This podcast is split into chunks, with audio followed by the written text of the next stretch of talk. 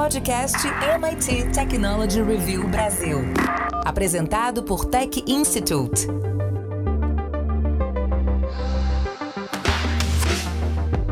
Olá, eu sou André Miceli e esse é mais um podcast da MIT Technology Review Brasil. Hoje eu, Rafael Coimbra e Carlos Aros vamos falar sobre ética e inteligência artificial. A gente vai debater um artigo escrito pela Karen Hall que saiu na Technology Review americana.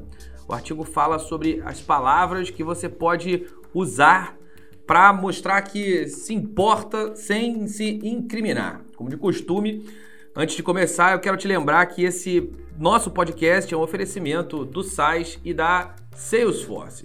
E eu também quero te convidar a ser VIP. Nosso principal plano te dá vantagens nos eventos da TR nos Estados Unidos e encontros conosco aqui eu, Rafael Coimbra e Carlos Aros vamos debater contigo inovação e tecnologia. Vai lá saber tudo sobre o assunto em www.mittechreview.com.br barra assine.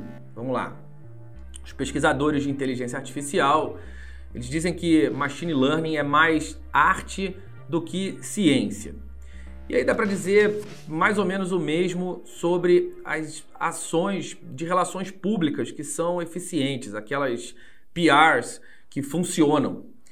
E aí selecionar as palavras certas é sempre uma tarefa delicada. Quando isso é bem feito, pode fortalecer a imagem de uma pessoa ou de uma marca. E do contrário, é, o mal tende a ser maior do que o benefício. E as tech giants, que não são bobas nem nada, elas sabem disso e desenvolveram um vocabulário para usar quando querem garantir ao público que se preocupam com o desenvolvimento da inteligência artificial de maneira responsável. A gente vai falar sobre um guia para decodificar essa linguagem. Eu vou pedir para os meus amigos Aros e Coimbra para escolherem algumas palavras dessa lista que a Karen Hall colocou no artigo da Technology Review americana para a gente comentar e montar a nossa listinha aqui das principais palavras. Aros, começa contigo. Eu vou começar com uma. A Karen colocou as três em, em sequência aqui, né, André? Diversidade, equidade e inclusão. É, são termos que em geral aparecem e é bem interessante a abordagem dela uh, no artigo, porque ela parte de uma, de uma premissa já bem conhecida de todos nós, que é aquela de que muitas vezes é preciso parecer em vez de ser. Você não precisa se esforçar tanto para ser algo, se você conseguir parecer muito bem na visão uh, de quem está te olhando de fora, você efetivamente é tudo aquilo. A gente tinha uma discussão sobre, sobre isso há, há alguns anos atrás, quando se iniciou a discussão sobre empresas que têm uma preocupação ambiental, um DNA sustentável. Era muito bonito, né? Criar a linha eco, não sei o quê, botar produtos que reduziam o impacto, dizer que não testavam em animais e etc, etc, etc. E em um determinado momento, quando se mergulhou uh, para identificar uh, se efetivamente esse chamariz de marketing ele se materializava em ações efetivas, boa parte das empresas não ficaram de pé. E aí, o que foi. É, é, boa parte das empresas não ficou de pé. E aí, o que se percebeu é que era preciso levar de fato esse DNA sustentável para o DNA da empresa, efetivamente. Essas que conseguiram fazer isso seguiram e hoje estão aí construindo uma história interessante dentro dessa política de empresas mais sustentáveis, uh, com fundos criados uh, para esse fim e etc. No caso da inteligência artificial ética, ou da construção de uma inteligência artificial ética, é mais ou menos isso. A Karen identificou várias dessas palavras aqui nesse artigo, e que se a gente for procurar, de fato elas estão mesmo espalhadas nos discursos de muitas empresas, de muitos pesquisadores, uh, mas que não necessariamente se colocam dentro do contexto, não estão no DNA do desenvolvimento daquelas empresas no que diz respeito à inteligência artificial. Diversidade é uma delas, né? você ter é, pessoas que têm pensamentos, origens, culturas, visões de mundo diferentes dentro de um mesmo projeto, faz com que a capacidade desse projeto se conectar efetivamente com grupos maiores, com os grupos que estão cada vez mais à margem, longe do centro, seja muito maior. Ocorre que efetivamente isso não acontece. Por um grande número de razões. Né? A gente vai ter é, a dificuldade de formação, as empresas têm sim, e a verdade, é, complicações para encontrar profissionais qualificados dentro de alguns grupos, porque são grupos social e economicamente é, é mais prejudicados e não conseguem é, entregar essa formação. Ao mesmo tempo, faltam políticas que as próprias empresas poderiam defender para trazer esses grupos para dentro. E aí a gente começa a ver que o discurso de diversidade, de uma tecnologia que alcance e compreenda toda a dimensão da sociedade, ele é um discurso que não se materializa do ponto de vista do desenvolvimento. Não se contrata, né, ela usa inclusive essa expressão, pesquisadores, engenheiros de grupos marginalizados. É raro ver isso. São alguns exemplos pontuais, a indústria tem tentado colocar, mas essa não é a verdade. E aí a diversidade acaba se tornando é, apenas um, um, carimbo bonito ali, mas que não se materializa no dia a dia, na rotina e na construção desses projetos de inteligência artificial. Ouso dizer que, para além da inteligência artificial, de, artificial né, de maneira geral, dentro das organizações. Isso, isso tem sido, aliás, muito discutido por algumas companhias que fazem gestão de RH, recrutamento de pessoas, é, de que maneira a própria a inteligência artificial pode ajudar na seleção dessas pessoas. O problema é que se na origem a tecnologia não está treinada, não está programada para olhar para esse grupo, ela não vai conseguir identificar para fazer essa seleção mais adiante. É, e quando o dado é ruim, o output inevitavelmente vai ser ruim também. Agora tem uma questão que você fala sobre sustentabilidade, uma frase dos, dos críticos a essas ações que muitas vezes são para inglês ver, é, que é o que, que é o de green is green né? O green da sustentabilidade, no final das contas, é green de dólar né? e não uma preocupação genuína, muitas vezes, evidentemente, das empresas. Quando a gente fala de inteligência artificial, Rafa, você acha que green is green ou a gente está tá de fato diante de uma preocupação legítima? Acho que não tem muito green de verdade aí nessa história, não. Tem muita embalagem, muita roupagem, e esse artigo da Karen Hall é sensacional porque abre os nossos olhos. A gente vai ouvindo essas palavrinhas bonitas. Eu escolhi uma aqui que eu acho bem interessante, que é democratizar. Parece bonito, a maior parte das pessoas quer uma democracia, quer uh, aumentar o acesso a tecnologias, à internet, mas o que tem por trás desse aumento? Ela está aqui ironizando e dizendo que, no fundo, é uma tentativa de justificar uma escala e uma concentração ainda maior de poder, que é exatamente o que a gente viu nesses últimos anos. 20 anos de crescimento e concentração de poder em big techs. Trazendo aqui para o Brasil, o IBGE divulgou há poucos dias os números da internet aqui no país. Houve um crescimento, já temos mais ou menos 82% da população com acesso à internet. Aí podemos pensar, bom, democratizou. A maior parte da população está com acesso à internet. Só que quando você vai olhar por dentro dos números, primeiro, tem desigualdades regionais. As regiões norte e nordeste estão abaixo das outras regiões do país, sul, sudeste e centro-oeste a área rural é muito mais desconectada do que a área urbana. Isso sem falar no que é aquilo que a gente chama internet. Vamos supor que o mundo inteiro tivesse conectado. Mas você está conectado o quê? Você está ligado a uma rede social como o Facebook? Você está realmente, de fato, tendo acesso a conteúdo de qualidade, tendo aulas online com bons professores, assistindo séries com bons roteiristas, ou você está vendo vídeo de gatinho no WhatsApp? essa falácia da democratização no sentido da quantidade que a gente tem que investigar por dentro. Qual a qualidade da tecnologia que a gente está consumindo? E é isso que ela chama atenção nesse termo de democratização. Então, muitas empresas usam, vamos democratizar, vamos levar acesso à internet. Que internet é essa? É essa a questão que a gente tem que fazer o tempo todo. Fora, fora a, a, a democratização é, da, da conexão, a gente tem uh, uma questão com a democratização da informação. As, as bolhas e, que são criadas pela inteligência artificial, pelos algoritmos, uh, elas são suficientemente fortes para que uh, esse termo seja discutido sobre esse aspecto também. democratizar a, a informação dentro de um ambiente no qual você precisa se manter feliz e, e navegando para que o dono daquele ambiente ganhe dinheiro e sabendo disso, ele te entrega mais daquilo que corrobora as tuas informações, evita confrontar a tua opinião e com isso ele vai ali super segmentando os teus gostos e te oferecendo mais do mesmo, talvez não seja exatamente é, uma, uma amostra de democracia. A democracia é pautada no contraponto, na, na discussão. A, a, gente evolui quando debate. E o que a gente vê acontecendo no que diz respeito à inteligência artificial é justamente o oposto, é o empobrecimento desse debate. O que você acha, Aros? É, é, um, é um processo também é, em que muitas vezes é, pelo o aspecto lúdico de boa parte dessas ferramentas e tudo que, a, tudo que as, as, as, companhias de tecnologia entregam, né, você se encanta com a embalagem, você é usuário, usuário médio, né, você se, se encanta com a embalagem, mergulha naquilo porque de alguma maneira você sente um prazer, seja pelo entretenimento ou aquele recurso facilita a tua vida de alguma maneira, enfim, você vê alguma vantagem naquilo e você vai mergulhando mais e mais profundamente.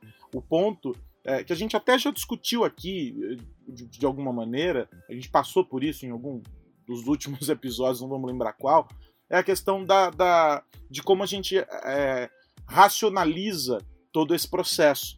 A gente sabe efetivamente o que a gente está fazendo, né? o, o que, que a gente está entregando. Tem um outro termo dentro da, da, dessa lista que a Karen faz no, no artigo, que é, para mim é muito bom, que é o, o privacy trade-off, aí, essa, a troca de, de privacidade, né, que explica muito bem essa questão.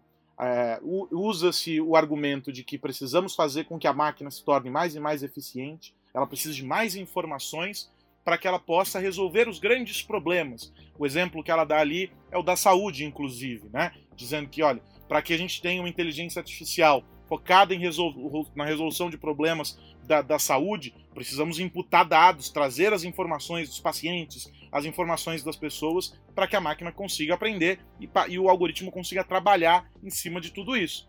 Mas na contramão disso, enquanto as pessoas observam sob a perspectiva de que há uma vantagem ali, a empresa na verdade está lucrando de outro lado, porque todos esses dados têm um valor gigantesco.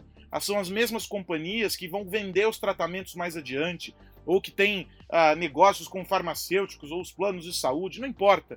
Não são necessariamente as políticas públicas apenas. E você não vai conseguir trabalhar isso de uma maneira em que o benefício vai se sobrepor de alguma forma aos prejuízos individuais que vêm sendo colecionados. Então, nessa troca, quando você se entrega cada vez mais para as ferramentas, é, o, o, o indivíduo está entregando muito mais do que o coletivo receberá de alguma maneira.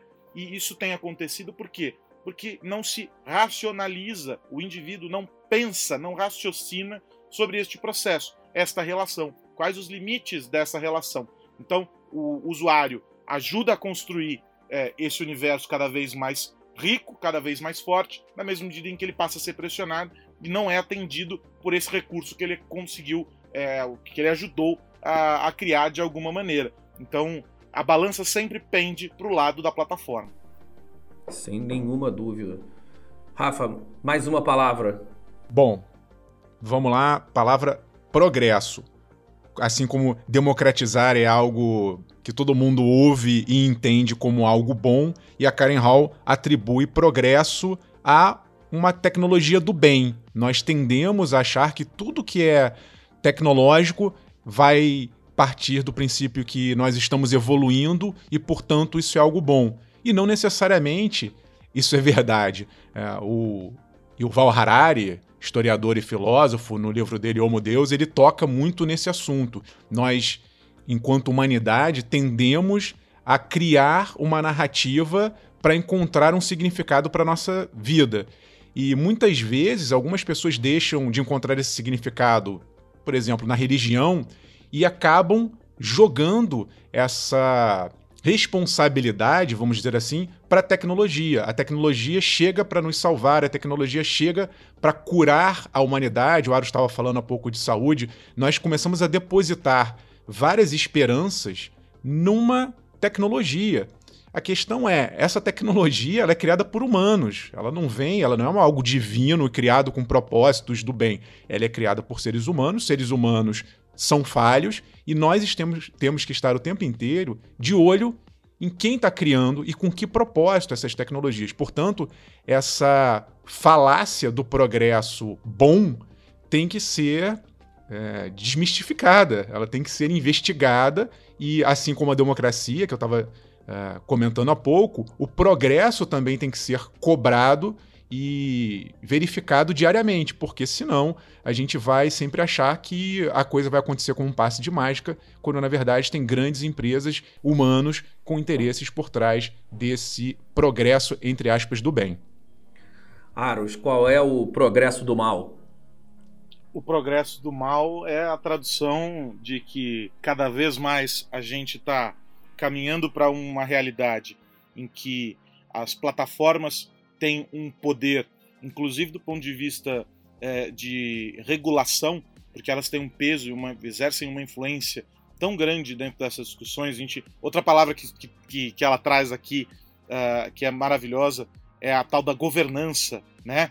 Uh, a gente discute muito esse processo, né? O, essa burocracia por detrás disso tudo, mas a gente, a gente cria ferramentas, a gente muda comportamentos, a gente estabelece novos padrões, influencia nas decisões na ou na tomada de decisões para a construção de um ambiente é, é, mais é, menos nocivo para o indivíduo, para a sociedade, mas as empresas no final de tudo estão sempre por trás ali, determinando essa caminhada e essa jornada, é, sem ouvir, sem trazer o indivíduo como parte desse processo. A gente, há pouco tempo atrás, discutia é, a questão da curadoria, vamos colocar assim, de conteúdo. Será que a rede social tem o papel de colocar um selo dizendo que é verdade, o que não é, ou o que é uma informação falsa, o que não é, ou remover contas e etc.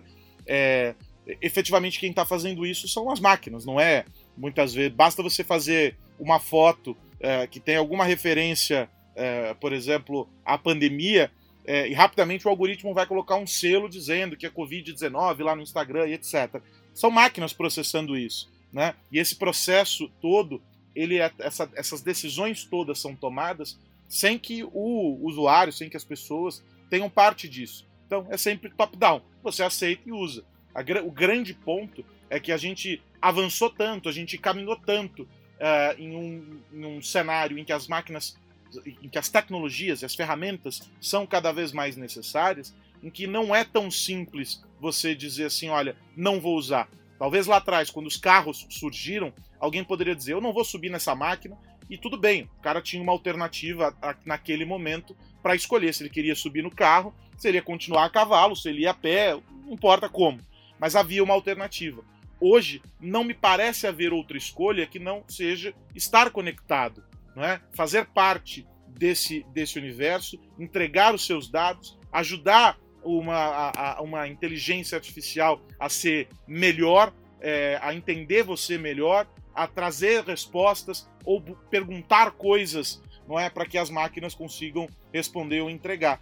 A gente não tem mais essa escolha. Então esse, pro, esse progresso ele se tornou nocivo na medida em que ele se tornou nossa única alternativa. A gente não consegue escolher o botão pausa, vamos viver uma vida fora disso, daqui a pouco a gente volta. Não há um único momento da nossa, das nossas 24 horas aí no dia em que nós não estejamos conectados. Até o nosso sono é medido. Abre lá o teu é, iPhone, é, que estava do lado da cama enquanto você dormia, e veja que ele estava monitorando a qualidade do seu sono. E sem nenhuma perspectiva de diminuir.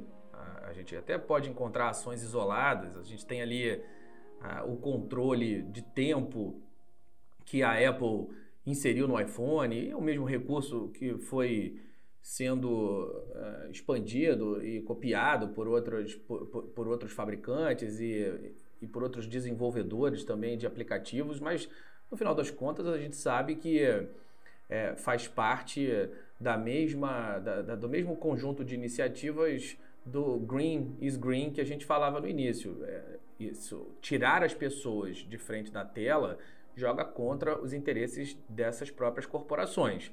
É claro que elas precisam lidar com a possibilidade de uma hora esse cansaço ser tão grande que as pessoas vão se tornar refratárias aos equipamentos, mas a gente sabe que é, essa, a chance disso acontecer é mínima e, e no final das contas, em, em, muitos casos, o que a gente vê acontecendo é uma dependência ainda maior. Os equipamentos eletrônicos fazem cada vez mais parte do nosso próprio organismo. E com os insidables e wearables, isso tende a aumentar muito. Não, não, não dá para imaginar um futuro desconectado. A gente vai precisar aprender, enquanto humanidade, é lidar com isso tudo. Citando o Harari, que uh, o Rafa trouxe, ele fala, acho que no 21 lições, sobre a possibilidade de vivermos uma vida inteira doentes. A, a gente se dá conta de muito poucos problemas que o nosso organismo enfrenta ao longo da vida. Mas à medida que a gente colocar esses insidables e eles puderem monitorar todos os nossos desvios, a gente já começou a fazer isso agora com, com o Apple Watch, que já tem ali um oxímetro embarcado. Evidentemente, é, é, essa tecnologia vai aumentar, mas à medida que isso vai acontecendo e a gente vai monitorando tudo que tem, é, é possível que a gente se dê conta de todas essas pequenas questões de saúde que hoje em dia o nosso organismo resolve sem nos avisar. A gente só percebe que está doente quando algo um pouco mais sério acontece, aí a gente tem uma febre, né, um sintoma que de alguma maneira é um, é um alerta do nosso, do nosso corpo para que a gente tome alguma ação em relação a isso. É, a vantagem é que a gente vai poder pegar algumas doenças em, em fases iniciais e, portanto, tratá-las com maior chance de sucesso. A desvantagem é que isso pode trazer uma questão psicológica muito forte, de paranoia e de, e, e de, de é, em muitos casos, é, hipocondria, da gente criar manias e hábitos que sejam é, prejudiciais. A gente vai ter que viver é, um paradoxo importante em, em, em, fazer escolhas em diversos aspectos. A, a, sociedade vai ter que fazer escolhas em diversos aspectos no que diz respeito a, ao uso é, da tecnologia. Então, eu, eu acho o progresso é, um, um, um, termo é, muito bem escolhido e importante mesmo a gente debater. Bom, para a gente fechar, é, eu quero ouvir uma opinião a gente perguntou para Nina da Hora, que é cientista da computação, é membro do Conselho Consultivo de Segurança do TikTok e nossa colunista aqui na Technology Review, qual o impacto das Big Techs na sociedade e, qual a influência dessas empresas no desenvolvimento da inteligência artificial. A Nina, que é, estuda inteligência artificial muito de perto, é, nos disse isso. A minha visão é que nós temos aí alguns processos que foram iniciados sem levar em consideração a, a inserção e a opinião pública, né? decisões que foram tomadas com tecnologias e, e soluções que interferem diretamente na, na sociedade, na vida humana, na nossa vida diária decisões dessas tomadas por um grupo né, pequeno de pessoas, dependendo da área, dependendo da, da companhia, e isso faz com que hoje a gente tenha um movimento contrário de pessoas questionando e querendo é, querendo participar da, da criação desses processos. Acho que a gente chegou no momento de entender que a inteligência artificial não vai resolver todos os problemas, não deveria nem ter iniciado com, este, com esta visão de que nem tudo é IA e que mais do que nunca a gente precisa de mais, precisamos mais da participação da sociedade nessas soluções e nessas construções. Né? Então, eu vejo assim, como cientista, eu vejo que o assunto de ética não é um assunto que se resume a termos. E esse texto da Karen é ótimo porque ela mostra justamente que hoje tem muitas empresas preocupadas só em usar esses termos né, para gerar textos ou as suas preocupações, falando que se preocupa, que as soluções é, que elas estão construindo, elas estão levando em consideração tudo isso. Só que ética não tem a ver com termos que são usados. A ética é algo mais, muito mais profundo que envolve valores é, valores na, né, inclusos já na nossa sociedade e valores de nós mesmos, seres humanos. Então, eu vejo que a participação ela precisa ser um pouco mais aberta e transparente. É, porque passou por, porque por muito tempo, e ainda hoje, nós temos um problema de transparência nessas soluções que são criadas. Então, mais transparência para gerar mais participação da, da população Bom, essa foi a Nina da Hora, cientista da computação e membro do Conselho Consultivo de Segurança do TikTok. O que mais você precisa saber? Meus amigos, nossa hora de virar a chave chegou. Rafa Coimbra, qual a dica da semana? André, essa semana estou de olho num super evento que vai acontecer quinta-feira para discutir mídias sociais evento promovido pelo MIT, é de graça, é em inglês, mas eu vou estar acompanhando, então quem quiser trocar ideia comigo pelas redes sociais, a gente vai bater um papo, porque tem um timaço, é um dia inteiro de evento, na quinta-feira, e vai estar sendo discutido boa parte do que a gente conversou aqui no podcast. Tem modelos de negócios, tem como resgatar a liberdade de expressão, vão falar de transparência, entre outras coisas de rede social. Um timão um evento de um dia inteiro, e aí fica a minha recomendação aqui. Tem um antes, que é mais fraquinho, que é o da Apple, no dia 20. Esse aí, perto do evento do MIT, não é nada, eles vão anunciar uh, um, um, pouco, eu imagino, mais do mesmo. Eu sempre fico naquela expectativa de um produto disruptivo, alguma tecnologia nova, e acabam fazendo uma inovação um pouquinho só acima do que já estava. Não estou desmerecendo, estou brincando, mas não, não espero grande coisa é, desse evento da Apple. Só mais o do MIT na quinta-feira. É, a Apple ultimamente tem se dedicado mais ao processo do que à tecnologia, o que é bom para os acionistas e para quem vai é, receber e negociar as ações aqui no curto prazo. É, mas no longo prazo a gente ainda precisa entender o quanto essa vantagem é, vai se manter sustentável. Esse modelo Tim Cook realmente tem tirado um pouco o brilho desses eventos. É, no, na, na, era Steve Jobs, todo, todo ano era, é, era uma, uma, um dia muito especial, porque sempre chegava alguma coisa muito legal. Agora, de fato, a gente tem visto talvez iPhones mais compridos ao longo do tempo, mas é, sem dúvida nenhuma é um evento que a indústria não pode perder. Fora isso, o evento do MIT é, é, é sem dúvida é, muito legal. É o Caesar que vai, que vai gerenciar com a MIT, a Initiative for Digital Economy, o MIT IDE, né, o IDE, e, e vai ser incrível mesmo. Vou estar lá com vocês, Rafa Coimbra. Carlos Aros, o que você diz para aquele nosso ouvinte sagaz? Ah, eu vou ficar na nossa onda Green is Green. O Facebook fez um anúncio é, na semana que passou, dizendo que atingiu a meta de ter toda a operação é, alimentada por energia renovável. Então, bateu lá os 100%, uma meta que foi traçada em 2018 para ajudar a combater as mudanças climáticas. E aí foram feitos investimentos é, em energia limpa, acordos que prevêem é, a oferta de energia solar, energia eólica, enfim, uma, uma infraestrutura montada para atender.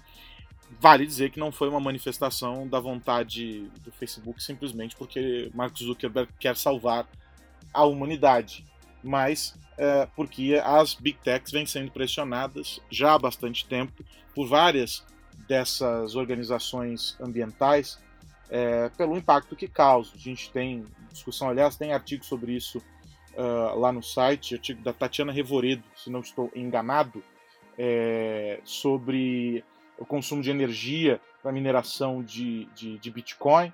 A gente tem, é dela, né? A gente tem um debate é, bastante importante é, sobre o descarte de é, eletrônicos, não é? A gente tem cada vez mais o lixo eletrônico é, crescendo, crescendo, crescendo, e as empresas são cobradas por isso. Aí algumas apresentam soluções como é o caso da Apple, é, que diz não vai mais fornecer os fones de ouvido é, porque isso reduzirá o impacto ambiental no, no, no, médio prazo, etc, etc, etc. Pode até ser que seja uma, uma, um caminho, mas com certeza não é a solução. Daí que é preciso rever o todo. De todo modo, a própria Apple também anunciou, aproveitando aí é, a, a, esteira de anúncios ligados ao meio ambiente, por causa do, do uma demanda global, ela é, anunciou um fundo de 200 milhões de dólares para acelerar o desenvolvimento de soluções para combater as mudanças climáticas. Eu não sei uh, quanto a vocês, mas me parece que dinheiro não é um problema para Apple, pelo menos nesse momento. O, o grande problema está do outro lado, se efetivamente essas ações vão se concretizar. Tanto no caso do Facebook quanto no caso da Apple, a minha pergunta para vocês dois é: green is green? green é sempre, é sempre green, é sempre uma, uma boa iniciativa, nem que seja de marketing. É claro que se isso trouxer benefícios é, para a empresa e, e para o planeta, tá ótimo, sem problemas. O, o, a questão é quando é uma iniciativa que é mais retórica do que prática. Aí realmente a gente tem que ficar, ficar de olho e, e combater, e denunciar, e, e impedir que isso se reverta em benefícios para a empresa. Não, não, vejo nenhum problema da empresa se beneficiar também de algo de bom que ela traga para o mundo. O que você acha, Rafa? Eu vendo aqui pelo lado mais otimista, eu identifico que tem um movimento crescente, ainda não é, é do tamanho que eu, talvez eu, eu gostaria, mas sim a gente vê de uns dois anos para cá um movimento forte de grupos de investidores, acionistas, fundos de investimento cobrando das empresas. Então não é mais uma coisa só para é, essa coisa do, só para inglês ver não está mais funcionando. Tem gente séria com grana, aí é grana contra grana, é green com, contra green. Os fundos dizem: olha, a gente vai parar de investir na sua empresa, a gente vai vender as suas ações, a gente não aposta mais em você se você não contribuir para a manutenção do planeta. É esse movimento forte repito, por parte de um grupo ainda que tem poder, ele é ainda incipiente, mas já é uma demonstração. É, é a tal da siglinha que está rolando aí, a, o pessoal já deve ter lido, né? ESG, o ESG, que é meio ambiente, sociedade e governança. Essa cobrança feita de gigante para gigante pode começar a fazer um efeito. Então, eu tô, um pouco mais otimista de uns dois anos para cá nesse, nesse sentido. E, e, e no caso das, das, das, listas né, das empresas que integram, é, seja para o ponto de vista de, de, investimento, foram criados fundos, né, esses fundos ESG. É, se a gente olhar, são aquelas que já lá atrás fizeram a, a mudança de rota e começaram a trabalhar dentro de um novo contexto, não só ambiental, claro que o aspecto ambiental ele está colocado aí, aliás, é a primeira parte é, das três letrinhas, é, mas os outros dois pilares, o social e a governança, eles se tornaram é, tão protagonistas quanto. E, e, esse tem sido o gargalo. Algumas reportagens é, recentes têm mostrado que o, o principal gargalo está no quesito social, que é o ponto que a gente falou no desenvolvimento de inteligência artificial também. Né? Você precisa ter um olhar é, que seja muito mais abrangente, entendendo que o mundo ele é muito mais cheio de cores do que apenas as cores da, da marca, né? É preciso olhar para além dessas fronteiras. Então, o grande gargalo do ISD é esse. A Apple, me parece, tem iniciativas, o próprio Tim Cook é um, um grande, é, um grande defensor é, dessas três letrinhas, é, e aí, claro, isso está dentro do, do, speech dele, está dentro do, do, do, daquilo que a, a, como a companhia se enxerga e etc. Mas, sem dúvida nenhuma, eles acabam ganhando também muito mais dentro desse contexto. É isso. Bom, antes de irmos, eu quero lembrar que esse podcast é um oferecimento do SAIS e da Salesforce. Meus amigos, hora de dizer até breve. Semana que vem tem mais podcast da MIT Technology Review. Estaremos aqui para falar sobre tecnologia, negócios e sociedade. Um abraço para você que nos ouve. Tchau. Você ouviu o podcast MIT Technology Review Brasil, apresentado por Tech Institute.